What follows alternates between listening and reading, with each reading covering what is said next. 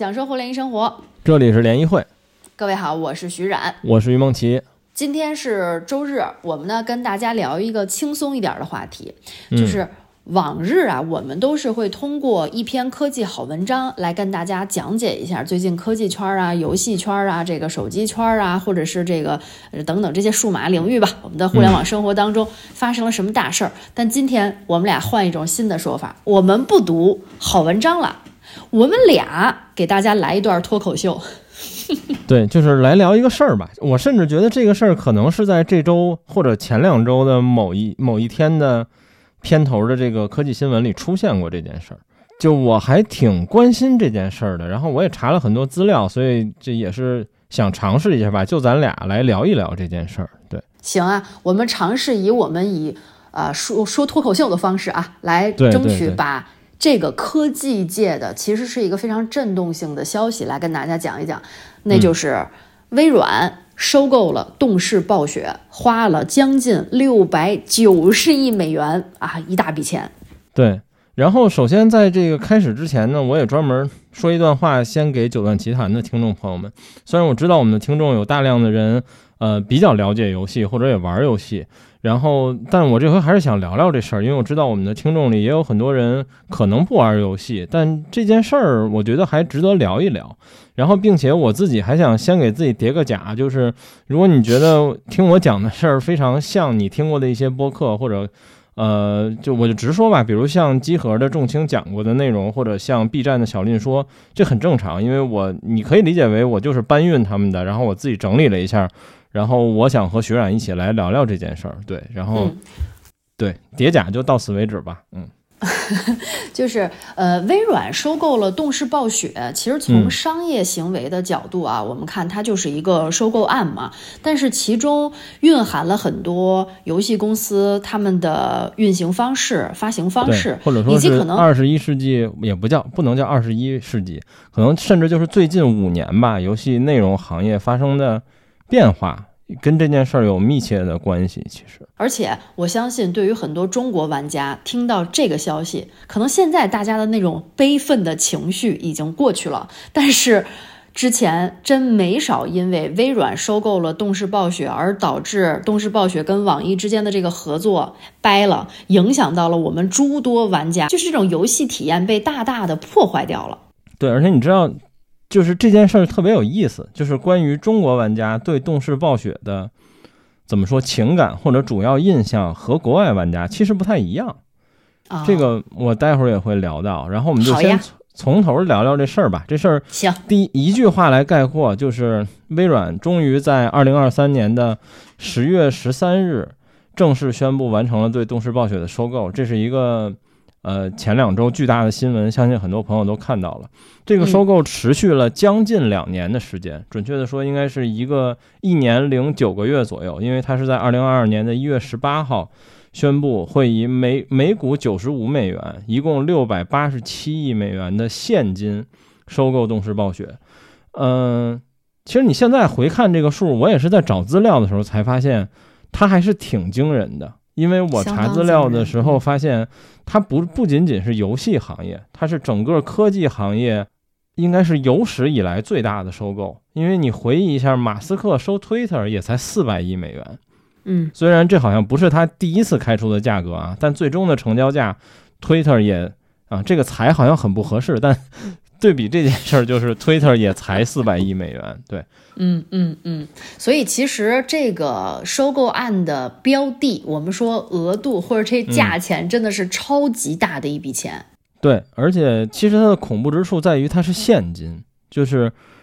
呃，它不是其他那种股票置换啊一类的，因为在收购完成之后，美股就没有动视暴雪这家公司了，然后这家公司就变成了微软的一个子公司，而且从呃，可以查到的这些世界顶级的科技上市巨头的财务状况来说，全世界可能只有两家公司掏得起这个现金，就是除了微软，只有谷歌能有这么多现金来买一家公司，这是一个背后也很恐怖的事儿。呃，然后聊钱之前，我们先来说说动视暴雪吧。就是如果各位朋友不怎么玩游戏的话，呃，但我相信动视暴雪旗下最著名的这些 IP，你一定有听说过的。嗯，都有啥？就是最出名的。呃，我们把动视暴雪分为三个部分来介绍吧，包括在后面我们聊到关于它营收的时候，我也会把它拆成这三个部分。首先，动视暴雪其实是两家公司，就是一边是动视，一边是暴雪。然后中国玩家最最熟悉的，嗯，对中国玩家最最熟悉的是暴雪，因为暴雪下面的游戏有比如《星际争霸》《魔兽争霸》《魔兽世界》《暗黑破坏神》《守望先锋》，这都是暴雪旗下最著名的 IP。而且暴雪应该是在呃二十一世纪初以及在呃就是两千年左右的时候，在全世界应该是最著名的电脑游戏的开发商。在游戏玩家嘴里有一句话叫“暴雪出品必属精品”，当然这是很多年前的话了啊，但确实这代表着曾经暴雪的辉煌。当然现在可能暴雪没有这么强大了，对。也就是说，它过去其实它的出品，其实在游戏领域已经有口皆碑，而且已经有认知了。对，是的，而且中国玩家其实对暴雪是非常有情怀的，因为像。呃，魔兽啊，星际啊，然后包括暗黑，都是很多人小时候，甚至至今还在津津乐道在玩的游戏。然后，所以这也是一开始说的那个，就是当新闻说微软要收购动视暴雪的时候，中国玩家对这家公司的印象是暴雪，就是更倾向于暴雪那边想到的都是魔兽、星际和暗黑这样 IP。但是对于国外玩家来说，呃，其实大家第一反应都是动视。呃，动视这家公司其实很容易介绍，就是动视这家公司就目前的情况来看，它只有一个 IP，就甚至你可以说它只有一个游戏，就是《使命召唤》。嗯嗯，当一个公司只有一个游戏的时候，那最好这个游戏就是全世界最好。从动视制作这个游戏到它运营至今来说，这游戏就是全世界最好的。最挣钱的，然后热度最高的，玩家数量最多的游戏 IP 之一，甚至没有之一吧。呃，《使命召唤》这个游戏，我相信对于玩游戏的朋友来讲，应该几乎不可能错过它的名字。对，是的。呃，我在 PS 上，就是这个主机上玩过很多次《使命召唤》。就对于我来说啊，它就是一个拿着枪突突突的游戏。然后呢，用第一人称视角，然后它有很多时间线，比如说有二战的时间线，然后还有一些。每一代会不太一样，未来的呀，对，等等。是，就是这种场景其实让你特别能过瘾，而且它的这种感官上的刺激，其实做的还是挺强烈的。就包括它的各种呃，这个游戏的反馈啊，这个如果说啊，喜欢玩这种射击类游戏的朋友，应该很难错过《使命召唤》。是的，呃，《使命召唤》的成功，你也可以从一些游戏平台的数据，甚至包括一些财报上看出来。《使命召唤》为什么说它就是世界上最挣钱或者最好那个游戏？就是你经常可以在，因为《使命召唤》这个 IP 几乎在每年的十月到十一月上新的。因为现在十月底的这个时间，马上或者说已经《使命召唤二十》在作为一个新品上线，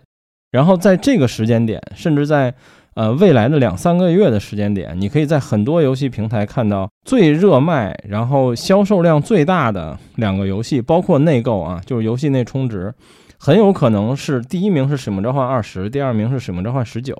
就是它就是有这样的一个盈利的能力。然后这是动视暴雪旗下就是中国玩家最熟悉的两个部分，但其实它还有第三个部分。第三个部分，这个公司叫 King，然后呃一言以蔽之，也是这公司只旗下只有一款游戏叫 Candy Crush，就是一个糖果消消乐。哦，听着就特别的简单。对，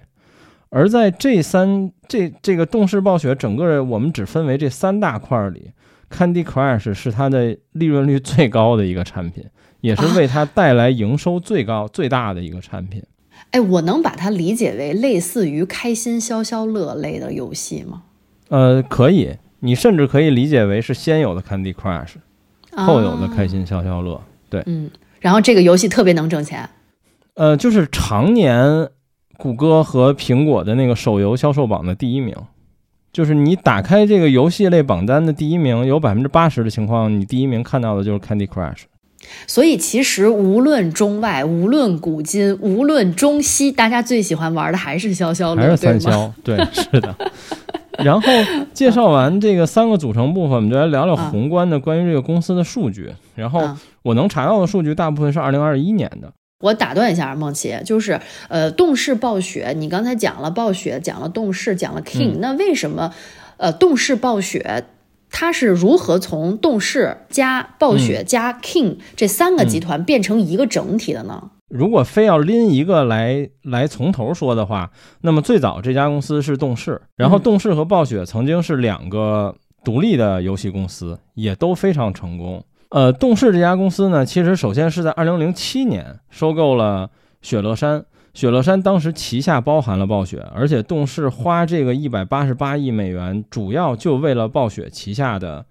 这些产品。而且在二零零七年的时候，如果大家可以回忆一下，当时的魔兽世界是全世界游戏行业的摇钱树，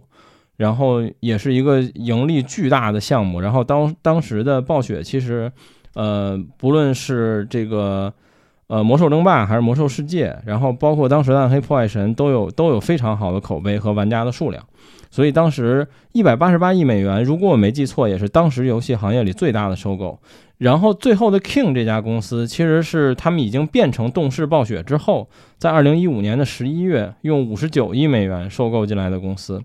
而且从目前就是二零二三年再回看的话，那其实 King 这五十九亿美元他们花的还挺值的，说实话。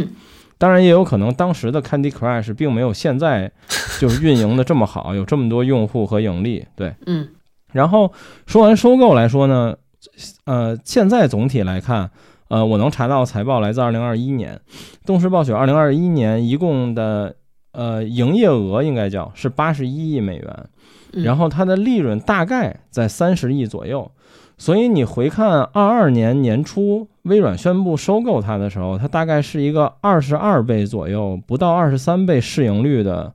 这么一个比例来收购这个公司，好像也算是一个就是比较合理的一个一个范围吧。对，就是从收购公司的角度上来讲啊，就是这个这个呃，我收购的价格一般是这个公司未来十到二十年左右的预期收益是比较合理的。嗯，对。而在这个八十一亿美元和三十亿左右的利润里，就是我们刚才提到的，呃，其实他们我们聊到的暴雪、动视和 King 三家的占比，King 和动视是差不多的，就是 Candy Crush 和使命召唤带来的利润和营业额是差不多的，Candy Crush 稍高一些，然后暴雪其实是现在那个带来的营业额最小的那个，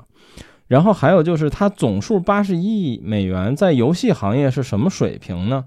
其实它在二零二一年的时候，八十一亿美元是游戏行业的第七名。八十一亿美元，如果排名第七，那你能告诉我排名第一的是谁吗？排名第一，可能我们的很多听众想不到，排名第一的是腾讯。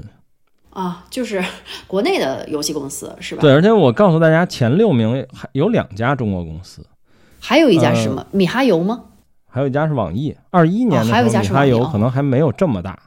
哦，对，还有一个问题，米哈游不是上市公司，所以我们也很难看到它的一些公开数据。嗯，对，明白了。是的，前六名我们就来说一下，第一名是腾讯，第二名是索尼，第三名是苹果，第四名是微软，第五名是谷歌，第六名是网易。刚才提到第七名是八十一亿的动视暴雪，然后第八名总数是一样的，也是八十一亿，是日本的任天堂。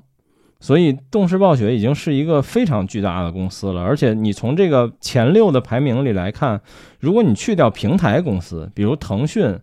索尼、苹果、微软，这些全是平台公司，那可能现在也许网易不算平台公司，那动视暴雪就是纯游戏公司里的第二名。它还是非常巨大的，其实对，其实我刚才就想说，前七名当中排名第一的是腾讯，而腾讯我们绝对不可能把它叫做是一家游戏公司，对，不是一种纯游戏公司，嗯嗯嗯嗯，所以基本上我觉得截止到现在啊，咱们把啊动视暴雪现在以及过去是一个什么样的状况，嗯，以及动视暴雪现在。啊，它是一家什么样的公司？每年能赚多少钱？这个事儿说清了，那接下来就说说吧。微软为什么要花这么多钱把动视暴雪给收了呢？它又为什么愿意被收？对，这也是我们前面首先我们还从排名来看一下啊啊，呃，也是从这个各自游戏游戏部分的盈利来看，微软在收购动视暴雪之后，它会排到第二名，就是仅次于腾讯，也意味着它超越了索尼。因为这两家是其实在这个各自的行业里是死对头，这个我们后面会提到。然后就是聊到他为什么要收动视暴雪，这也是我们在开头的时候聊到的。其实游戏行业在这两年对于内容付费的形式，或者说呃内容的经营方式有了很大的区别。呃，这件事儿如果你从头说的话，可可以说到网飞，就是。微软在最近的几年时间里推出了它的游戏订阅制，叫 Xbox Game Pass，我们一般简称叫 XGP、XGP 或者叫西瓜皮等等这种，就是代称方式吧。然后，其实，在最近的两年里，索尼也推出了自己的订阅服务。呃，顾名思义，它就像网飞一样，只要你给它交钱，你是它的订阅制会员，你就可以玩它这个游戏库里的所有游戏。也就是说，你只需要花费一年，大概你按照正价买的话，可能约等于两三个游戏的钱，大概就是六七百块钱左右的价格。然后你可以在这个库里玩到大几百款游戏吧，四五百款，都可以随时随地的下载和游玩。对，就是这就特别像是，如果我现在。就是买了一个会员制，就是相当于我这会员制里的所有游戏畅行无阻。但如果你单拎出来，就这个就以我们视频平台的电影举例吧。如果你买了这个视频平台的会员，那所有电影库你随便看，可能这个会员大概十九块钱一个月。但如果你要想看单独的一部电影，可能点播要花呃八块钱、九块钱，甚至十块钱。一样的意思。对，嗯嗯嗯嗯。那我要搁我，我肯定是选这种订阅制啊。对，而且其实它这种方式确实是受到网飞的影响出出现的订阅制。而且其实你我们站在二零二三年回看，其实游戏订阅制是比呃网飞这种订阅制更合理的一种方式。就对于公司来说，因为网飞，你从最近如果你关注它的财报或者说它的各种数据来看，网飞的用户们已经反应过来了。就是你没有好剧的时候，我就真不交钱，或者说我就看这个鱿鱼游戏，鱿鱼游戏不更新，我就真不交这钱。嗯，对，现在网飞是有这样的问题，而游戏的订阅其实就是，嗯，你你有无穷无尽的游戏给我玩，所以我就是会一直定下去，只要我觉得你的价格合理。对，那我就理解说，游戏的这种订阅制没有所谓淡旺季这么一说，对吧？对，因为我随时都可以找新的游戏玩，只要我是会员，我就会一直找下去。对，嗯，呃，而说到订阅制，那么它和收这家公司有什么关系呢？因为其实，呃，微软自从推出订阅制之后，它有一个非常核心的权益或者说卖点，就是它所有的第一方游戏在它的订阅制里都是免费的。也就是说，只要你是它的 XGP 的会员，你可以玩任何属于微软旗下工作室的游戏。你都不需要再单独购买了，而且这些游戏永远不会退出订阅制，它就永远在这个 XGP 里。我我再问一下，就是你刚才说的这种订阅制，它属于微软旗下，就是说这个公司它隶属于微软，微软把一些游戏工作室收掉了，收掉了之后，这些工作室的游戏，那如果你是我的付费会员，你就可以永久免费玩。对，而且在上市的第一天你就可以玩。就是这个事儿非常恐怖，其实，对对对。嗯，然后，所以在他在推出 XGP 和有了这个政策之后，他就在疯狂的收工作室，大大小小的收了很多。只不过这次引起了最大震动，因为东视暴雪实在是太大了。但其实他之前也收过一些工作室，呃，包括在推出 XGP 之前，他也他也收购了几家非常不错的工作室。比如随便举几个例子啊。首先，在 Xbox 这个游戏阵容里，它有一个永恒的主角和最常见的人物，就是叫士官长。然后这个游戏叫《光环》，做《光环》的这家公司叫邦吉，邦吉是微软收购的，在刚有 Xbox 的时代，它收购的。然后包括呃做《帝国时代》的这家公司也是微软收购的。然后最近他收购的最著名的几家公司，其中一个叫 Mojang，是做《我的世界》的那家公司。所以。就像我刚才提到的，如果你是 XGP 的会员，《光环》《帝国时代》和《我的世界》都是免费的，并且永远是免费的。对，那我通过你的讲解，我猜测一下啊，微软为什么要花这么一大笔钱去把动视暴雪收掉？他就希望，如果动视暴雪旗下的游戏都归了微软，那以此一定能吸引无数的游戏用户成为微软的 Xbox 的 G 呃呃这这叉叉 GP 的会员。对，是的，因为比如对于我来说，我几乎每每一代的《使命召唤》都会买，最近几年。嗯然后现在游戏的定价又越来越贵，因为从去年开始，很多三 A 游戏从传统的六十美元定价开始涨价到七十美元。嗯，那么如果我是 XGP 的会员，他又收了动视暴雪，那我就不用再买《使命召唤》了呀，我只需要等着它出就行了。对，而且其实作为用户啊，就是从用户的角度，嗯我特别希望，就是会员这件事儿变得简单一点儿。就我不知道大家跟我有没有同样的感受，就是哎，我要看这部剧，我要看《甄嬛传》，得去优酷；我要看《知否知否》，或我要看十三幺，我得去腾讯。对，就是总这个非常麻烦。对，非常麻烦。如果有一个会员能告诉我说，行，你在我这儿任意看，随便玩儿，想怎么花就怎么花，那我一定就会去买这一家的会员，而且它也并没有比其他的会员贵。贵很多，对，所以这嗯两年在游戏我们这些玩家里，大家老还开玩笑说一句话，就是希望索尼可以早日加入 XGP。对，然后反正就是他收购公司的原因其实就是这个，然后最后补充一个，就是在二零二零年，他花七十五亿美元收购了这个叫 ZeniMax 的公司，他旗下最著名的工作室叫贝塞斯达，就是呃辐射，还有最近有一个非常火的游戏叫星空，都是这家公司开发的。所以在今年下半年，万众期待最高的，然后呃最火的这个游戏《星空》，就是只要你是 XGP 的会员，你就可以免费玩，在它首发的当天。嗯，那我再问一下，如果我不是 XGP 的会员，我单独要买这个游戏，我要花多少钱？现在这种新三 A 基本定价都在七十刀了，已经就是七十美元，大概就是四百多人民币。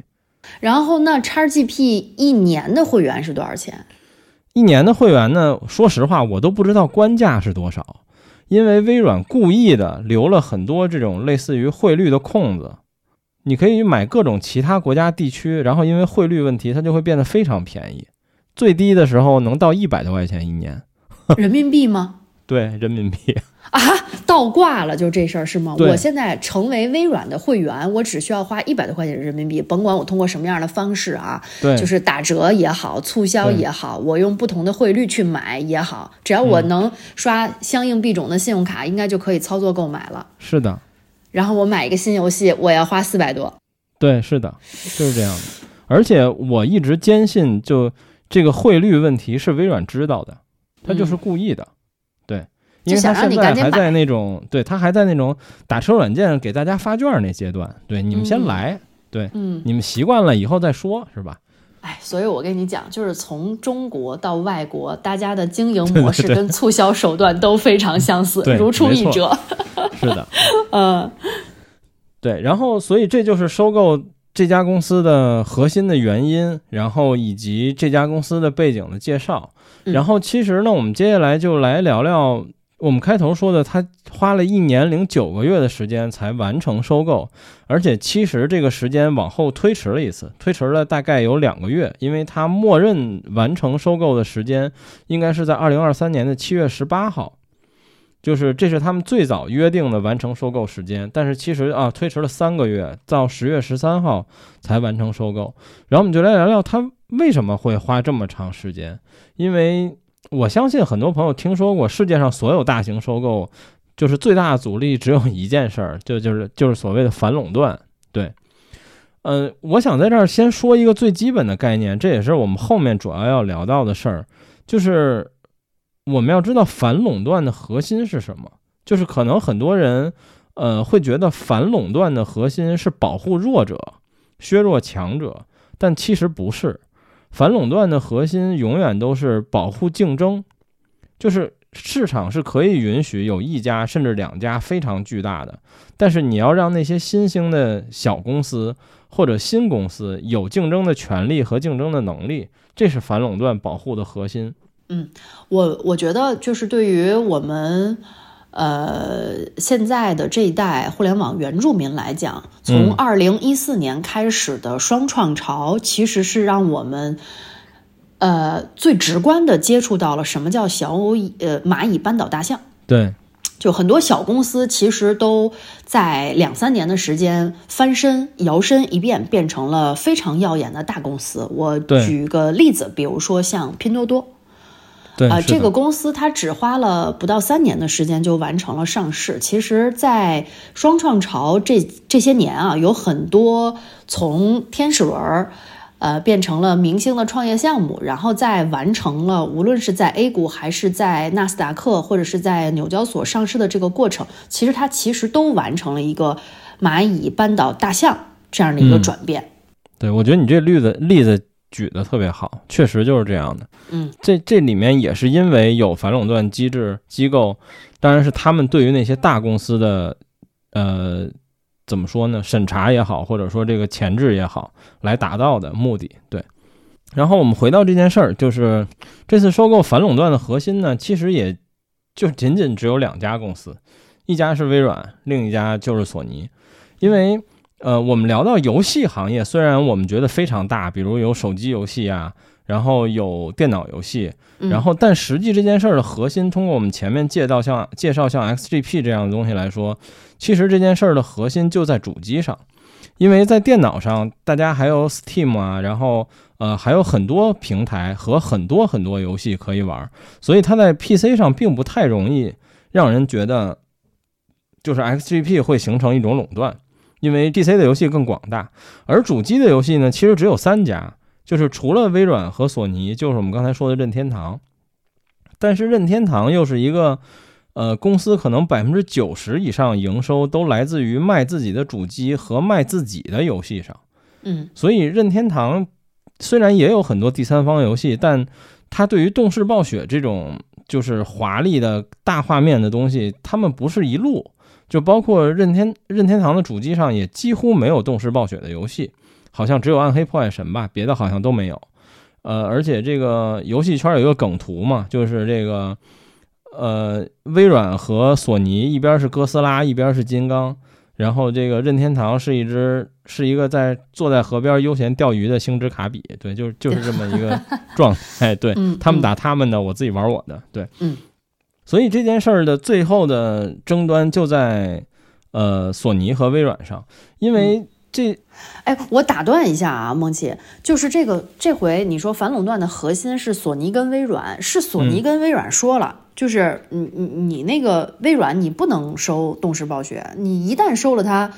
你这就构成垄断了，是以这个为由。去向当地政府申请说不行，他的这种并购不能够推进下去，是这样一个意思，对吗？呃，对，几乎是这种意思。嗯嗯嗯。因为这件事儿非常有意思的点就是，他们甚至都争论的点不在动视暴雪上，而就在使命召唤上。为什么？这件事儿非常有意思，就是因为。使命召唤以前它属于一家独立的开发公司，就属于动视暴雪，它既不属于任何一个这两家的任何一个阵营，对吧？嗯嗯。然后所以呢，呃，这里还有一个背景，就是在主机里有一种游戏类别，我们叫做独占，就是只有这个平台可以玩儿。比如说任天堂那边的，就跟独播剧差不多的呗。对你喜欢的动森，我们聊过的塞尔达，这都是任天堂的独占。嗯。然后呃。微软这边也有，比如像刚才聊到的光环，这是微软的独占。其实索尼那边更多，像战神啊、美国末日啊，就是微软有五十多个独占，而索尼有二百多个独占。但对于这两家来说，使命召唤都有着巨大的作用和经济性，这也是这件事里非常搞笑的一件事。呃，在中间的一个案子里，索尼 甚至表示过，就是在 PS 的用户里有一百万玩家。只玩使命召唤，就是这主机没启动过其他游戏，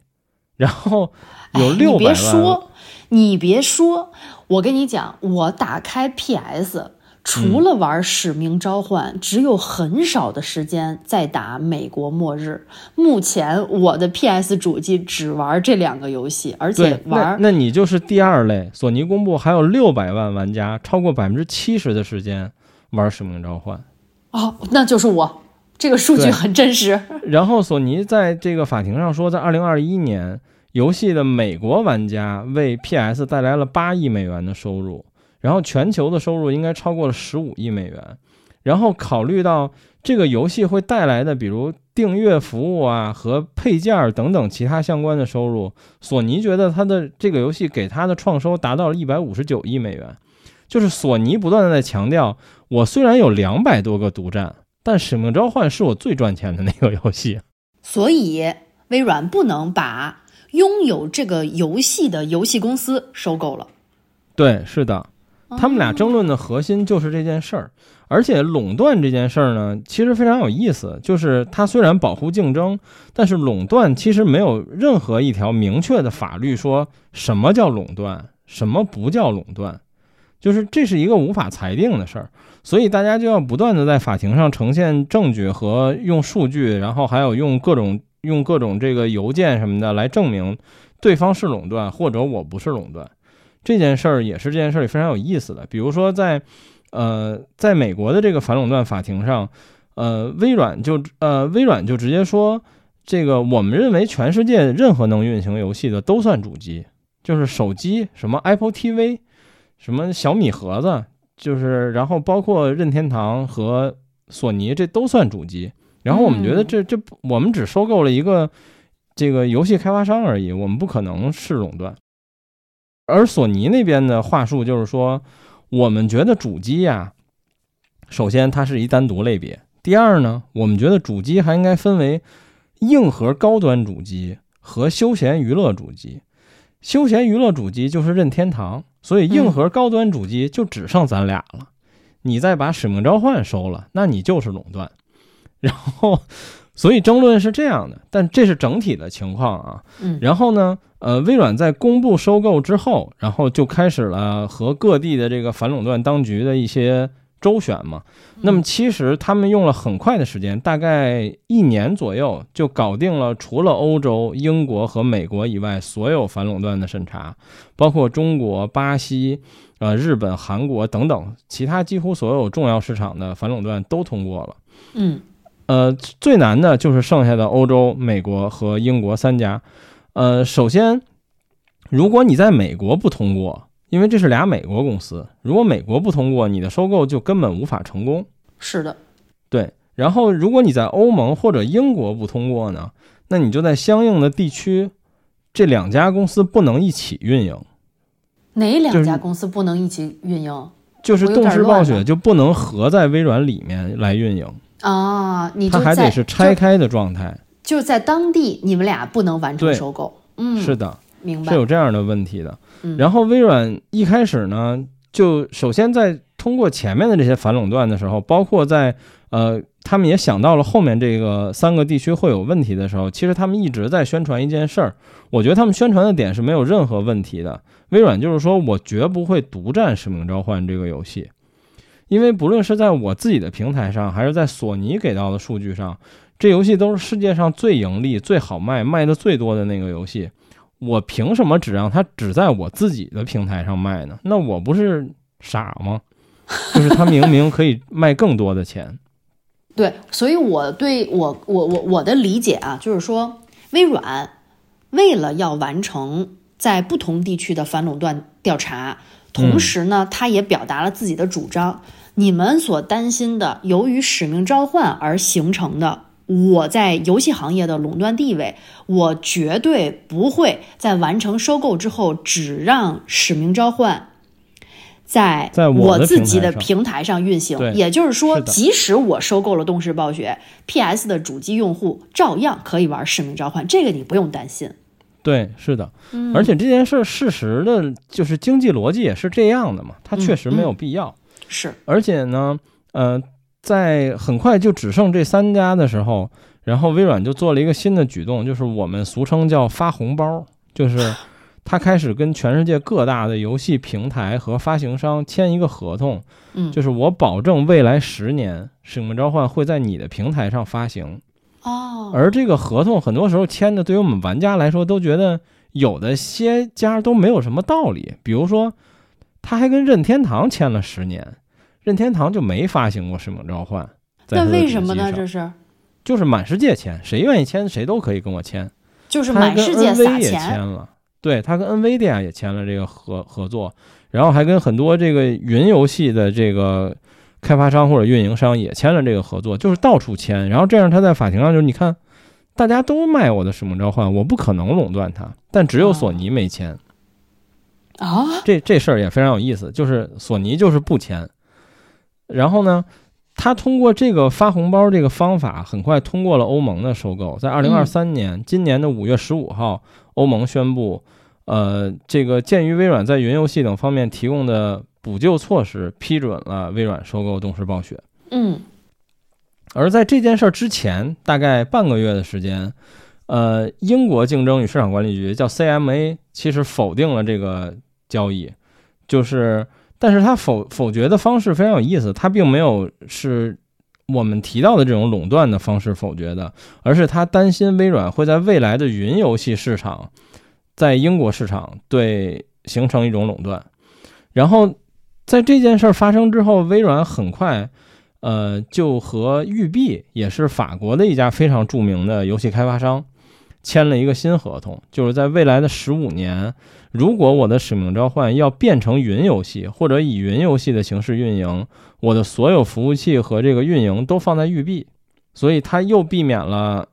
这个英国 CMA 当时对他的这个否决的方式，然后他重新呃重新签了这个合同之后，CMA 他又上诉，然后 CMA 也重新展开新的这个调查的审查，然后并且在二零二三年的十月十三号，CMA 正式批准了微软收购动视暴雪，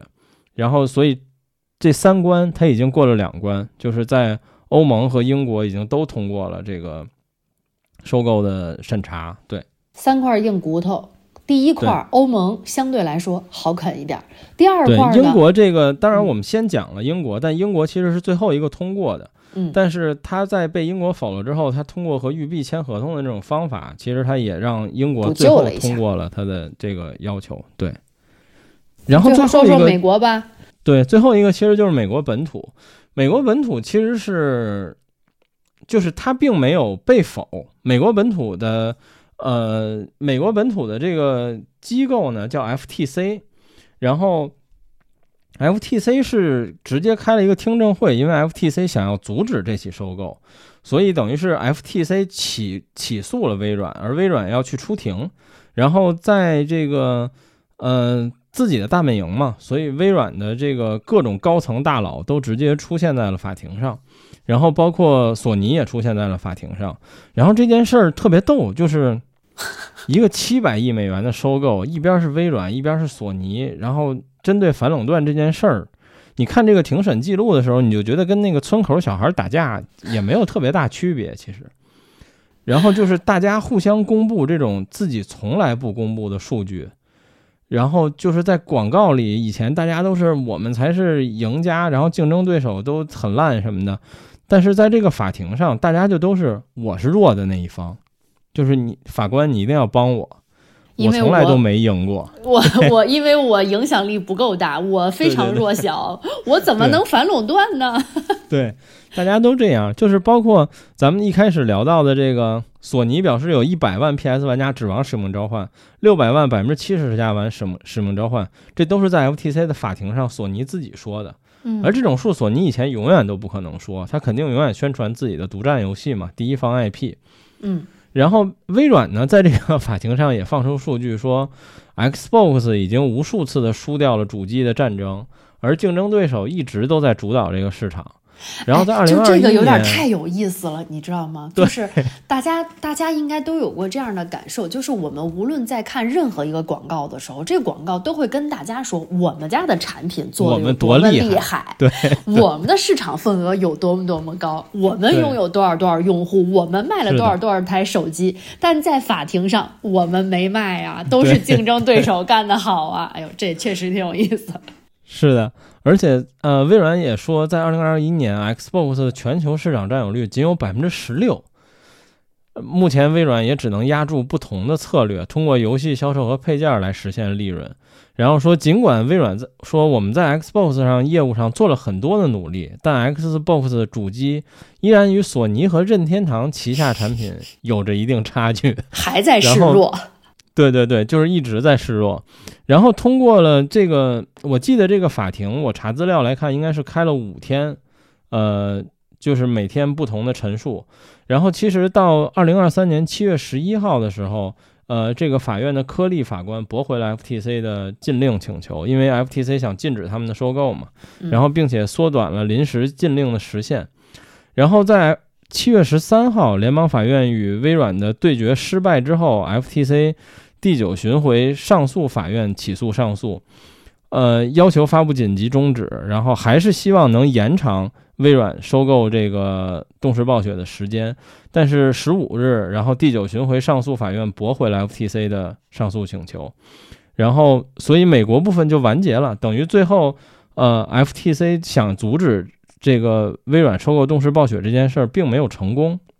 对，然后这件事儿之后，那我在这儿我还想打断一下，嗯嗯，那在美国部呃，那在美国部分是不是也意味着，嗯，美国当局？并不认为微软收购动视暴雪这件事儿构成了垄断。对，是的，嗯，就是通过了几天法院上的辩论吧，至少法美国的法院并不认为它会构成垄断。好，村口掐架结束啊，人家没有构成垄断。对美国的掐架部分，其实我作为。关注的玩家，我甚至特别期待未来能像网飞什么的拍把这事儿拍一纪录片儿，我觉得一定非常非常有意思。对，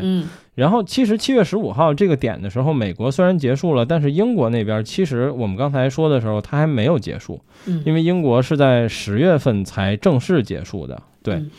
呃，在这个时间点的时候，其实有很多玩家和机构都觉得，呃，他可能要强行收购了。就是虽然英国没有同意，但是他可能会就是直接收购结束，然后在英国放弃这个收购之后的利润。对，嗯，因为还有一个时间点，就是我们开头说的，在本来其实这个收购应该是在二零二三年的七月十七日完成。就是这是啊，七月十八日，这是本来宣布的时候他们约定的一个时间。因为按照当时的邀约，如果在七月十八日没有完成，理论上是有一些类似于违约金的东西的。是的，这个其实可以简单给我们听众朋友简单介绍一下啊，就是在呃经济领域啊，就或者说在财经领域，比如说 A 公司要收购 B 公司，当然在今天我们来讨论的这个微软收购动视暴雪的这个整个过程当中啊，并不是说哎我跟梦琪一拍肩膀，哎。今儿我要把你们家花瓶收了啊，那直接付钱十块钱给我完事儿，不是，他是会出具一个相应相对比较。正式的一份合同表示，我想收你，我出的价格是多少？那我们的这份价格的有效期是多少？如果在这个有效期之内，这个收购都完成了，从合同、股权、当地的法律，甚至工商等等变更都完成了，那我们这算这份合同算是履约完成。如果没有完成，可能就要面临像刚才提到的违约的风险。对。而在七月十九号的时候，微软与动视暴雪也联合宣布，呃，决定日期从七月十八号延长到了十月十八号。而且从最后的数额和这个公告来看，它并没有支付违约金。也就是说，动视暴雪这边也眼巴巴的，就是在等着你赶紧把我收完。嗯，我不要，我不想多赚这个违约金这点钱，只要你能把我收了，怎么都好说。对。哎，我觉得是不是这个？我们已经把这公司的两边公司为什么要进行这一次的收购案都讲的差不多了，包括其中的一些局与、村口吵架都给大家讲了。那有一个主角咱们没提啊，就是动视暴雪为什么这么心甘情愿的就被微软爸爸给收了呢？就是因为未来可以躺平养老了吗？其实这件事儿里有好几个说法吧。第一就是动视暴雪的这个执行总裁也是 CEO 叫 Bobby Kotick，嗯，这个人其实，在目前玩家的口碑其实并不是很好，并且也有很多相关机构证明，这个人在这件事儿里可能他就是想退休，就是你赶紧把我收完，然后我退休。但是另一方面也是我们说的前面说的关于游戏行业内容的变化，其实动视暴雪和世界上所有这种游戏。独立的开发公司都发现，还是抱着大腿更容易挣钱，然后在各方面的利润也也更容易实现最大化。所以，动视暴雪也是希望自己早日被收购，并且中间呢，包括我们前面聊到一些插曲，暴雪在去年啊，在今年这段时间和中国的网易出现的这些问题，很多人也都认为是因为他在等待被微软收购而出现的问题。那么现在收购结束之后，接下来网易可能就只需要去跟微软谈就可以了。那么可能会有一些不一样的方向，对，这都是有可能的。那我们来就是这其实就算是一种想象了啊，就是动雪洞呃暴雪呢跟网易的合作，首先我们中国玩家都知道这谈合作是谈崩了，就有一些消息人士传出来的消息啊，是说暴雪跟网易讲了，你如果想继续跟我合作，你就提前预支一部分代理费用啊，对，呃，甚至呢要的这个狮子大开口的价格还非常的高，网易表示，我即使再努力，这钱我也不能花给你，我也不能付给你。啊，所以最后暴雪跟网易这边的代理游戏的合同就算是终止了。那我能不能阴谋论一下，暴雪其实是故意想要搅黄跟网易之间的这种合作？当然，这是我属于我阴谋论啊，我小人之心。玩家里有一些阴谋论是说，就是他想走之前赶紧再捞一笔，因为再签就是微软的了，就跟这个暴雪、动视暴雪这公司没有关系了。嗯。对，就比如动视动视暴雪的高层是想，我趁着能再捞一笔，赶紧捞，因为捞完之后就不是我的了，我就变成了微软的一个工作室了。对，嗯嗯，对，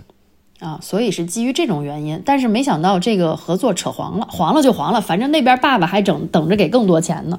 对，是的。然后还有就是，其实，在十月十号的时候，因为我们刚才聊到十月十三号，CMA 正式批准，就是英国 CMA 是最后一个正式批准微软收购动视暴雪的。那么，其实，在十月十号的时候，呃，动视暴雪官方就已经发出推文，表示在收购结束之后，Xbox 会尽快尽快展开合作，让旗下的游戏。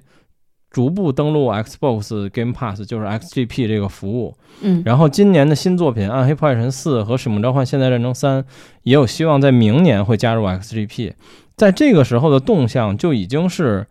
呃，明显的这个收购就要结束了，CMA 那边马上也要通过了。而且我印象中，在十号还是十二号，东石暴雪的股票已经停盘了，就是。禁止交易了，说明一般在股票里，如果这个股票禁止交易，说明会有重大的变动了。嗯，对，在那个时间点附近，它已经停止了交易。然后在十月十三号，就是刚才聊到的，英国的 CMA 正式批准了收购。然后这也是这个故事的结局。然后十月十三号的晚上八点四十五，微软宣布完成了对动视暴雪的收购，并且他还发了一个视频的短片儿。呃，那个短片大概的内容就是微软以前那些非常重要 IP 的主角，然后都是那种类似于回家的画面，游戏里的画面，然后穿插着动视暴雪里的主角回家的画面，然后最后呃字幕就写的是微软加动视暴雪，最后加一个 you，就是英文的你，然后展示就是欢迎大家来到我们的家庭，对，嗯。所以，我们刚才也解释了为什么微软要费这么大的功夫，花了这么大一笔现金，把动视暴雪收入自己的囊中，收入了自己的麾下。哎，那其实我特别想知道，就是刚才我们说了，在动视暴雪排名前期的这个角度，前六名，其中第一名是咱们的国内企业腾讯。那微软收购了动视暴雪之后，会对腾讯有什么样的影响吗？这你有什么看法吗？我觉得目前不太会有，因为其实这个排名还有一个问题，就是大家可能没有意识到，就是它包含手游。其实腾讯的主要业务是手游，手游是的，对。而对于我们所谓的端游来说，这里可能就只有索尼和动视暴雪在刚才这前七名里。嗯，啊，索尼、微软、动视暴雪，还有后面的任天堂。嗯，对你像网易、谷歌，呃。苹果、腾讯这些都是偏手游的，嗯，对，哎，所以对于玩家来说，这其实是一个重大的变动。从对，而且这件事儿，其实，在接近结尾的时候，很多玩家可能跟我一样，大家才意识到一件事儿：十月十号，动视暴雪说我们的游戏将会逐步登陆 XGP 的时候，微软在所有的法庭和文案上，从没有咬死过一件事儿，就是我们不让它上 XGP 这件事儿，微软从没说过。微软只说啊，你们其他平台都可以卖，没问题，十年、十五年都给你们卖。但是他从没有提过我不让他上 XGP 这件事儿。这代表了什么呢？这代表着其实所有玩家最期待的就是它能上 XGP 就行了。对。就是当一说到微软要收动视暴雪，大家反应都是啊，使命召唤要上 XGP 了，没有人会反映说啊，使命召唤在索尼买不到了。其实几乎没有玩家这么想，大家想的都是我能在 XGP 上玩到使命召唤了。所以这其实也是微软的核心目的，让越来越多的人成为它的 XGP 的用户。对，是的。哎，我觉得挺难得的，就是你不觉得在整个这个收购案的角度上来讲啊，微软还是我们刚才说的，花了这么大一笔钱，花了将近两年的时间，但是它跟用户是双向奔赴的，用户就说你快点收购完成吧，这样我以后玩游戏的成本就低很多了。对，就是你 单看这件事儿，你以一个玩家的角度，那就是。坏人只有索尼，就是索尼才是那个坏人。是的，你为什么要影响他？对，嗯，所以我们这边也说嘛，就是希望索尼早日加入 SGP。哎，今天我们聊了大概得有四十多分钟啊，就聊了聊微软收购动视暴雪。刚才也说了，可能对于我们身边的影响，就是大家会担心，哎，会不会影响到呃这个腾讯的？领先地位。那截止到目前，腾讯更有影响力的还是在手游这个领域，包括。而且我印象中，从数据来看，腾讯这个第一和第二的数据差距还是还比较大的，还是确实是还是比较大的。那未来呢？游戏行业会出现一种全新的竞争局面吗？微软还会再？花大笔的钱，他本来也有钱，是吧？花大笔的钱买入更多的游戏平台，这哪天把索尼买了，是吧？这也不是说不完全不可能的事儿。那，当年这个在微软的纪录片里还有一个小段子，就是说微软当年的几个高层，就是 Xbox 这边的高层，在日本，然后找了一小酒馆，他们可能在喝酒，喝完酒之后喝的有点多，就说要不然咱去收购日本公司吧。然后有人说，哎，我觉得任天堂不错，嗯，然后。一帮人喝多了就去了，最后就被任天堂的那会儿可能老板什么的都在，就是笑着笑呵呵的看几个酒鬼一样给他们轰出来打发走了。嗯，对，但这梗就是没准哪天它就变成了真的，毕竟微软真的太有钱了。嗯。好吧，今天我们花了一点时间跟大家聊了聊，就是微软收购动视暴雪的这个整个的一个过程啊啊，这也是我跟梦琪我们联谊会在今年的一个新的尝试吧。在周日，我们会以各种各样的节目形态来跟大家聊一聊最近新近发生的一些新闻啊、财经啊、科技界的一些大事儿，还希望大家能够给我们提出一些意见和建议。对对对，如果有什么建议，欢迎提给我们留言，我也都会看的。好的，好的啊，批评跟表扬我们都收下啊。对对对，哎，由于时间关系，今天就只能跟各位聊到这儿了。我是徐冉，我是于梦琪，大家拜拜。对，再见。